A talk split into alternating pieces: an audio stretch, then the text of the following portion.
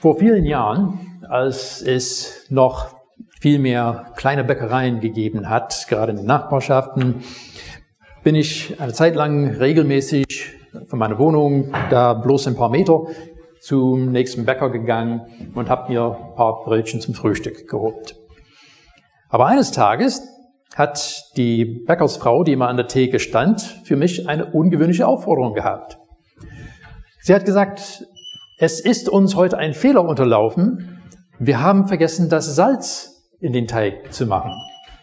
Das heißt, wenn Sie Ihr Brötchen essen, streuen Sie einfach etwas Salz erst drauf. Dann wird das normal schmecken. Hm, okay. Bin ich mit meinem Brötchen nach Hause gegangen, habe die aufgeschnitten mit Butter und Marmelade beschmiert. Und dann dachte ich, Salz auf mein Marmeladebrötchen streuen? Das hört sich komisch an bis ich dann das erste Bissen genommen habe. Dann habe ich verstanden.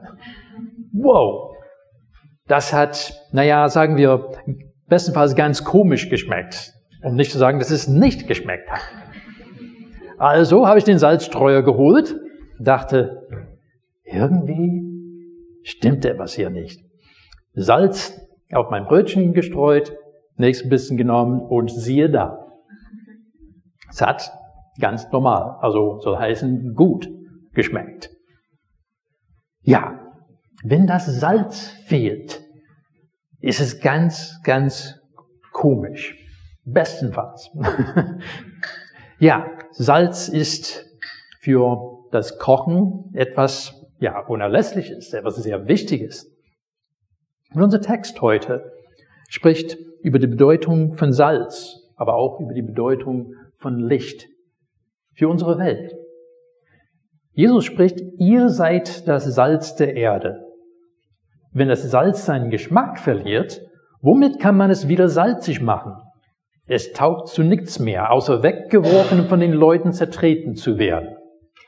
Ihr seid das Licht der Welt.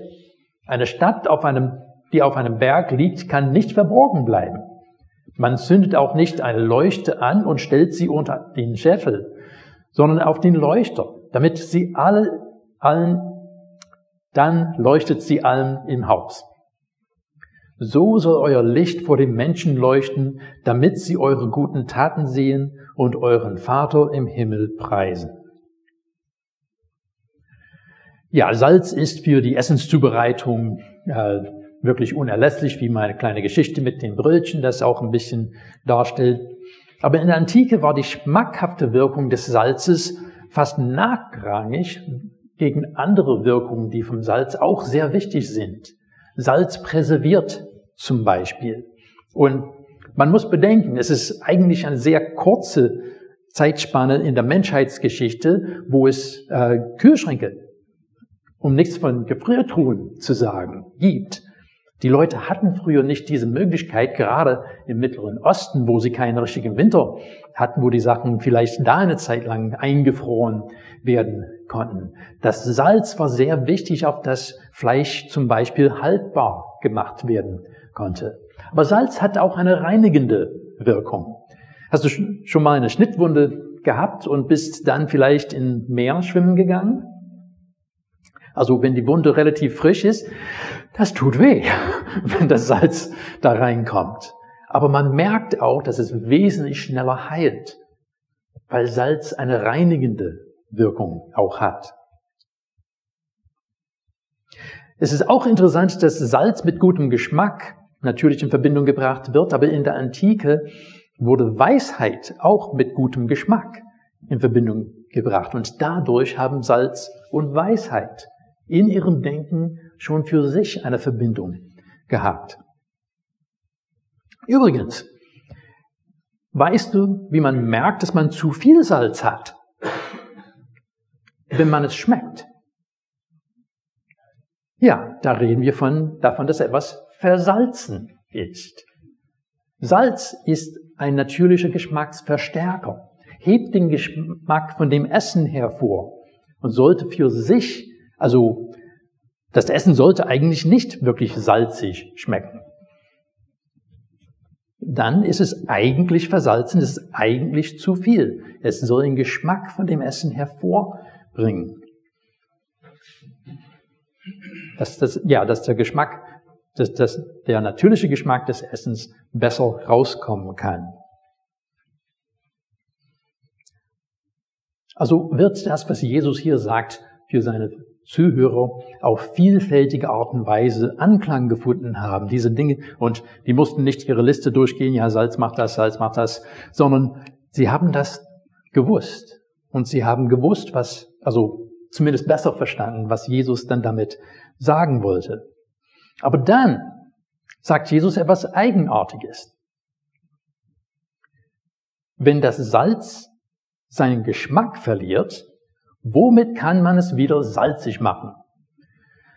Nun, wir haben verschiedene Chemiker unter uns, die sicherlich da äh, also verschiedene Eigenschaften von äh, Natriumchlorid, also Salz, aufzählen könnten. Man muss nicht mal diese präzise chemische äh, Zusammenhänge kennen. Die haben auch in der Antike gewusst, Salz wird nicht unsalzig. Das passiert nicht. Wenn du Salz hast, dann schmeckt das nach Salz. Aber es ist wirklich interessant, wie Jesus das hier ausdrückt. Das Wort, was hier verwendet wird, was also unsalzig, in vielen Übersetzungen wird fade benutzt oder nicht mehr salzt. Das Wort, was Jesus hier verwendet, könnte auch so übersetzt werden, wenn das Salz blöde wird, wenn das Salz töricht wird. Weil es ist ein Wort, was in den meisten Zusammenhängen mit töricht werden zu tun hat. Also bescheuert werden. Also wenn es völlig den Sinn verliert und nur noch Blödsinn macht. Wir denken nicht darüber, äh, nach, dass unser Salz unbedingt Blödsinn macht. Aber wenn Salz unsalzig wird, dann ist irgendwelchen Blödsinn passiert. Es ist irgendwie eine Absurdität, dass Salz unsalzig werden sollte. Also Salz kann nicht unsalzig werden. Das haben die Menschen damals auch gewusst, wenn es um reinen Salz geht. Aber einmal, als ich eine Lektion mit Kindern über diesen Text gemacht habe, habe ich erstmal einen Schüssel genommen mit Salz drin, habe das rum, rumgegeben. Sie sollten ein bisschen was davon auf die Zunge machen. Das hat ihnen geschmeckt. Hat sie an Kartoffelchips erinnert. Ja, wo wir beim Thema Versalzen sind. Aber dann habe ich einen Schüssel rumgegeben, was Salz drin hatte aber auch ein bisschen Backpulver beigemischt. Sah nicht mal so sehr anders aus. Aber das hat denen nicht geschmeckt, weil es vermischt war. Das Salz konnte nicht mehr als Salz wirken, weil es mit anderen Dingen vermischt war. Und das ist das, wo das Salz nicht mehr zur Geltung kommen kann. Wenn es vermischt wird, wird die Wirkung des Salzes verringert. Nicht, weil das Salz nicht mehr Salz ist, sondern weil das Salz sozusagen die Komponenten auseinandergezogen werden. Und das, was dem beigemischt wird, das zerstört die Wirkung, die Salz eigentlich haben sollte. Und Jesus spricht dann weiter mit einem Bild, also noch einem Beispiel, was wirklich allgegenwärtig ist. Ich lese die Verse 14 und 15 nochmal. Ihr seid das Licht der Welt. Eine Stadt auf einem Berg, die auf einem Berg liegt, kann nicht verborgen bleiben. Man zündet auch nicht eine Leuchte an und stellt sie unter den Scheffel, sondern auf den Leuchter. Dann leuchtet sie allen im Haus. Es wird verschiedentlich diskutiert, ob Jesus eventuell eine bestimmte Stadt im Sinn hatte, als er von einem Stadt auf einem Berg gesprochen hat. Rom ist bekanntlich auf sieben Hügeln gebaut. Man redet auch davon, dass man, also wenn man in der Bibel liest, findet man, dass die Leute immer hinauf nach Jerusalem gegangen sind, weil Jerusalem höher lag als die Umgebung. Das waren Städte, die auch von weitem zu sehen waren. Aber letztlich spielt es keine Rolle, ob Jesus eine bestimmte Stadt dabei gemeint hat oder nicht. Es ist ziemlich deutlich. Wenn eine Stadt auf einer Erhöhung liegt, werden die Leute nicht vorbeigehen und sagen, oh, hier gibt's nichts. Die werden die Stadt sehen. Es steht da, wo es gewissermaßen leuchtet. Häufig würde die Sonne da auch bei gewissen Teilen reflektieren. In der Nacht, also die hatten damals nicht so die Straßenlampen, wie wir sie heute kennen. Es wäre nicht dieses Strahlen, was wir kennen, aber gewisse Leuchten wären ganz bestimmt auch zu sehen, zumal es außerhalb von der Stadt wirklich gar kein Licht gegeben hat.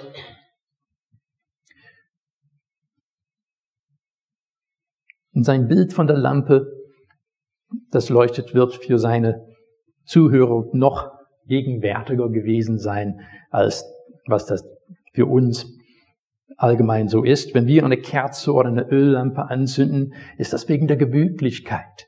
Aber für sie war es das einzige Licht. Sie konnten nicht einfach einen Schalter drücken und plötzlich Licht haben.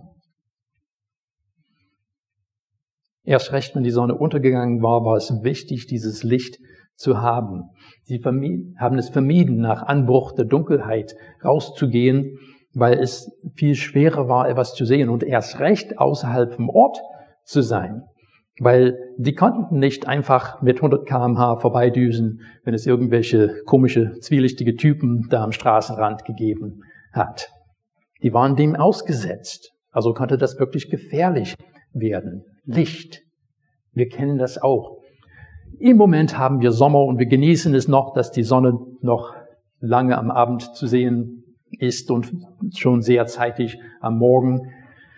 Aber wir wissen alle, wie es im Dezember aussehen wird.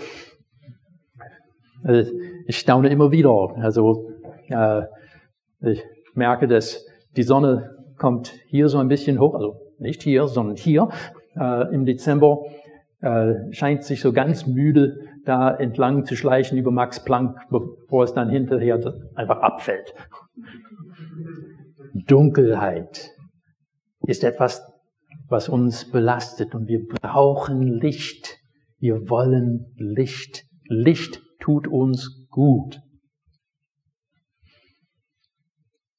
Und Licht ist auch etwas, wenn du Licht anmachst, ist dann letztlich egal, ob das elektrisches Licht oder eine äh, Kerze oder eine Öllampe ist. Wenn du ein Licht anmachst in einem Raum, kannst du nicht sagen, du bist mir sympathisch, du darfst das Licht auch benutzen. Du bist mir aber unsympathisch, du darfst das Licht nicht benutzen. Nein, Licht strahlt aus. Licht leuchtet. Leuchtet den gesamten Raum aus.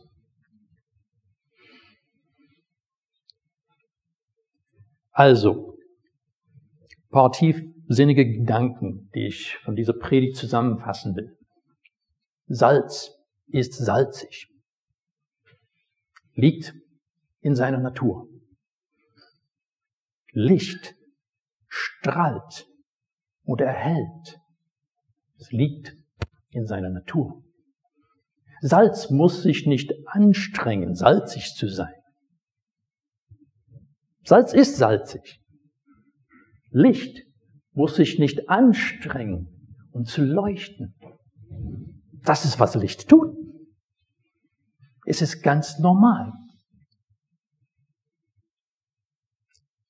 Und dann merken wir, dass Jesus sagt, ihr seid das Salz der Erde. Und ihr seid das Licht der Welt. Kleiner Ausflug in die Grammatik. Ich weiß, nicht jeder fährt unbedingt darauf ab, aber ganz kurz zu diesen zwei kurzen Sätzen. Die sind in den sogenannten Indikativ formuliert. Das heißt, die sprechen dem aus, was ist. Es ist nicht konjunktiv. Das heißt nicht, ihr könntet das Salz der Erde sein, ihr werdet vielleicht eventuell irgendwann das Licht der Welt werden. Nein. Jesus sagt, ihr seid das Licht der Welt. Ihr seid das Salz der Erde. Nun, Okay, wem hat Jesus das gesagt? Also in erster Linie seine Jünger. Und ich meine, es waren freilich eine ganze Menge mehr Leute, äh, die das auch mal von ihm gehört haben. Sein Jüngerkreis war auch größer als die zwölf, deren, äh, dessen Namen wir im Neuen Testament haben. Aber bleiben wir erstmal bei diesen zwölf. Jesus hat mit diesen Leuten gesprochen. Nun, dabei haben wir zum Beispiel den Petrus, der häufiger der Sprecher der Jünger war. Und, also, Entschuldigung, ja, also diese zwölf Männer waren Jesu innersten Kreis. Eine Eigenschaft von diesen Männern, was wir nicht übersehen wollen, das waren die Leute, die immer so, die waren die ganz Schlauen, die immer verstanden haben, was Jesus sagen wollte, nicht wahr? Hm, nein, nicht wahr? Wenn wir ein paar Seiten in unserer Bibel weiterblättern zu Matthäus Kapitel 15, in den Versen 15 und 16 finden wir eine gute Zusammenfassung da sagte Petrus zu ihm, erkläre uns dieses Rätselwort. Er antwortete, begreift auch ihr noch nicht? Ja, genau. Jesus fragt, begreift auch ihr noch nicht? In anderen Übersetzungen steht häufig, äh, seid ihr noch unverständlich?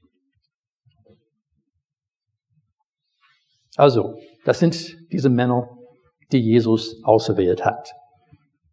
Und wir finden zum Beispiel, dass Jesus ihnen ankündigt, er muss sterben. Was machen die Jünger damit? Sie streiten sich darüber, wer unter ihnen der Größte ist. Richtig direkt hintereinander weg. Markus 9, kannst du nachschlagen. Da steht's. Jesus sagt ihnen, er muss sterben. Die streiten sich, wer unter ihnen der Größte ist. Haben Sie etwas vielleicht nicht so ganz verstanden? Unter diesen Leuten finden wir Johannes und Jakobus, die zwei Brüder, also zwei von den Brüdern in der Gruppe. Und wir finden eine Stelle im Lukas-Evangelium, wo ein samaritisches Dorf sie abgewiesen hat. Sie wollten nicht, dass die da übernachten und diese beiden fragen, Herr, sollen wir bitten, dass Feuer vom Himmel fällt und dieses Dorf vernichtet? Hatten Sie gerade geschlafen, als Jesus von Feindesliebe gesprochen hat, vielleicht? Also es passte nicht so ganz zu dem, was Jesus ihnen gesagt hat. Wir finden in dieser Runde auch den Thomas, den wir besser als den zweifelnden Thomas kennen. Wir finden natürlich auch der Petrus, der geschworen hat, Herr, ich bin bereit mit dir zu sterben, um wenige Stunden später zu schwören, dass er Jesus überhaupt nicht kennt.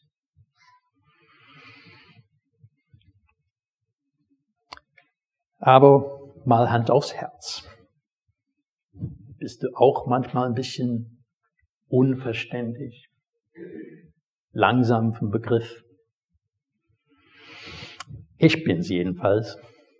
Du brauchst nicht mal zu Jesus zu gehen, du kannst meine Frau fragen. Sie kann es dir schon sagen.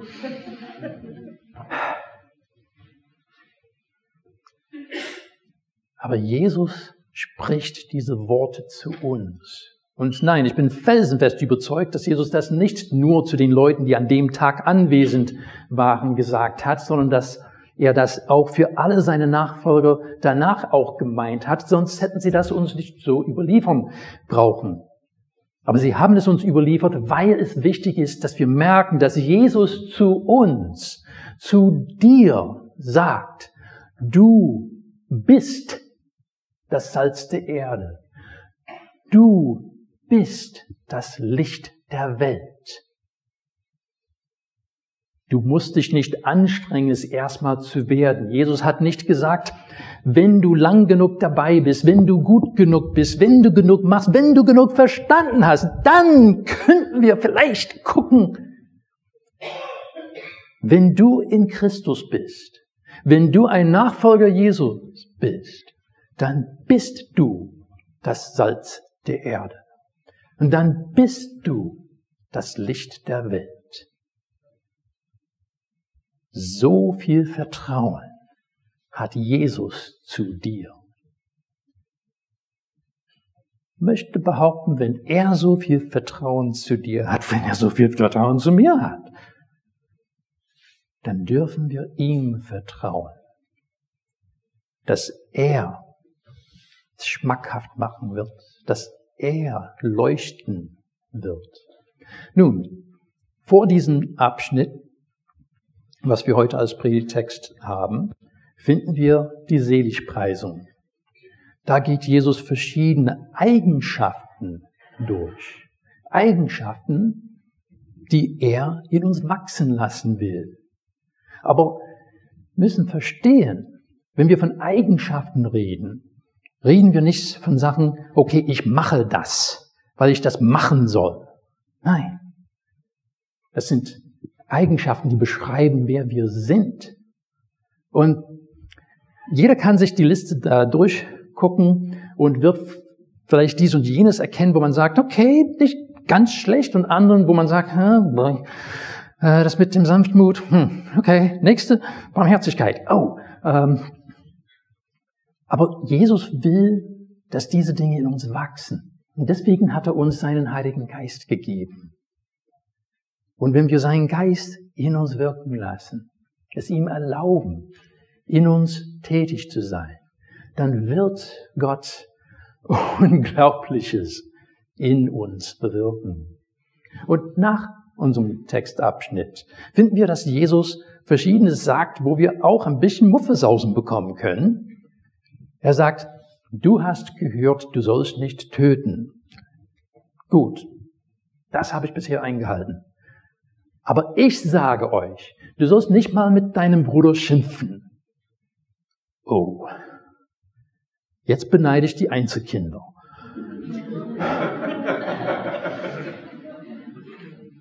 Ich habe drei Brüder. Ich soll nicht mal mit meinen Brüdern schimpfen, sonst bin ich des Gerichtes, sonst bin ich schuldig. Uiuiui. Aber das reicht noch nicht. Du hast gehört, du sollst die Ehe nicht brechen. Ich aber sage euch, du sollst nicht mal lüstern gucken. Puh. Und man könnte sich fragen, war es nicht fair genug vorher? Ich meine, das mit dem Morden, dem Ehebruch, kriege ich gerade noch so hin. Aber wie Jesus diese Latte noch höher legt, hallo. Wie soll das denn gehen? Bitte, liebe Gemeinde, versteht, was Jesus hier sagt, ist nicht, oh, ihr habt gedacht, ihr dürft damit wegkommen. Nee, nee, nee. Wenn du mir gut genug sein willst, dann musst du. Es ist nicht seine Peitsche, die er hier schwingt, sondern es ist seine Einladung zum Leben. Hat jemand dich schon mal beschimpft? Ziemlich sicher, ne? Oh, das tut gut, ne? Wenn sie uns mit bösen Namen überziehen, gemeine Unterstellungen. Nein, das macht Menschen kaputt.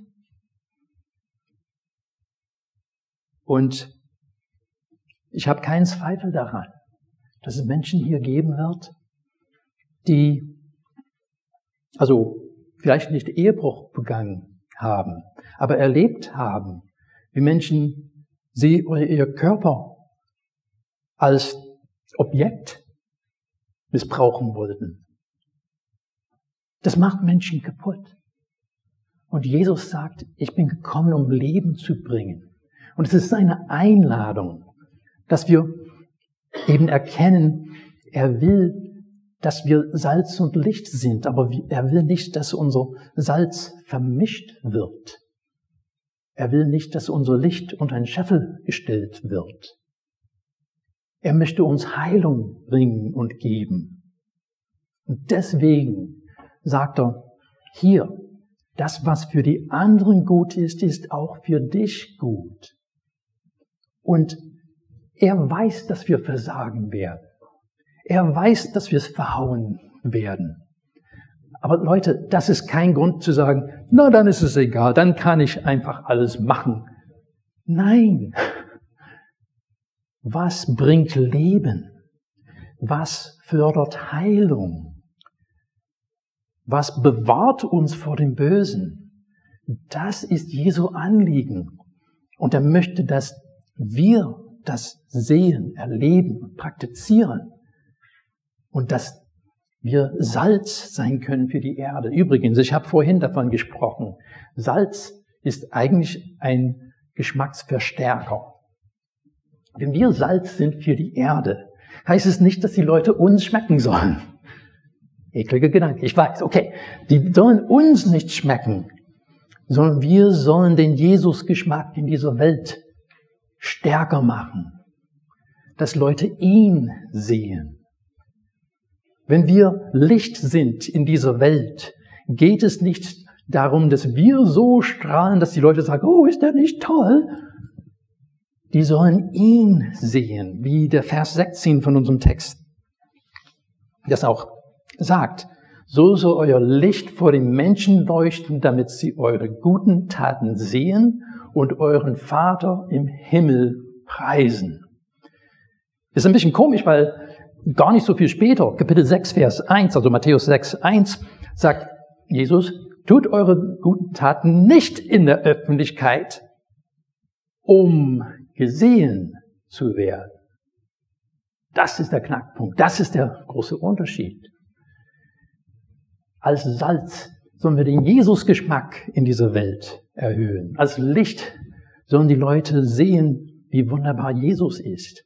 Aber wenn, sie, wenn wir wollen, dass sie uns schmecken, dass sie uns sehen, das wird daneben gehen.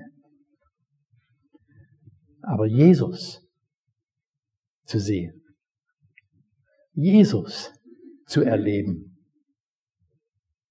Ich weiß, dass die meisten Menschen hier diese Erfahrung schon gemacht haben. Vieles von dem, was wir erlebt haben, liegt vielleicht lang genug zurück dass wir es nicht mehr so präsent im Kopf haben. Ich habe erst neulich mit jemandem darüber gesprochen. Ich müsste, hätte eigentlich Tagebuch führen müssen. Ich habe es manchmal in meinem Leben probiert, habe es irgendwie nicht hinbekommen, mangelnde Disziplin oder was auch immer. Aber die Erfahrung, die ich mit Gott gemacht habe, was er für mich getan habe, die ich schon vergessen habe, die sind schon Wahnsinn. Neben all dem, was ich mir auch noch gemerkt habe. Jesus will dir ganz nahe kommen, immer wieder neu. Und er möchte, dass du ihn immer wieder erlebst. Und dann möchte er mit seinem Heiligen Geist durch dich wirken, um Salz und Licht in dieser Welt zu sein, auf das unser Vater im Himmel gesehen und gepriesen wird. Und, wie gesagt, also, ich bin der König von denen, die es verhauen und versauen. Das ist mir bekannt. Aber es kommt nicht drauf an, wie gut ich bin. Was von mir verlangt wird, ist, dass ich mich ihm zur Verfügung stelle. Und wenn ich es verhaut oder versaut habe, dass ich das vor ihm bekenne. Mich mein Herz wieder zu ihm hinwende, ihn wieder um Heilung und Erneuerung bitte. Aber er ist treu. Und wow. Eine ganze Reihe weitere Predigten, also seine Treue ist so unglaublich schön. Seine Bereitschaft, seine Freude daran, dir zu vergeben und dir einen Neubeginn zu geben. Das ist die Botschaft Jesu. Du musst dich nicht anstrengen, Salz zu sein. Du musst dich nicht anstrengen, Licht zu sein. Du bist es. Wenn du Jesus Nachfolger bist, liegt es in deiner Natur. Wir wollen uns nicht mit anderem vermischen, um das Wirkung des Salzes zu verringern. Wir wollen keinen Scheffel über das Licht stellen, um es zu verstecken. Denn es liegt in der Natur von Licht, zu leuchten und zu erhellen.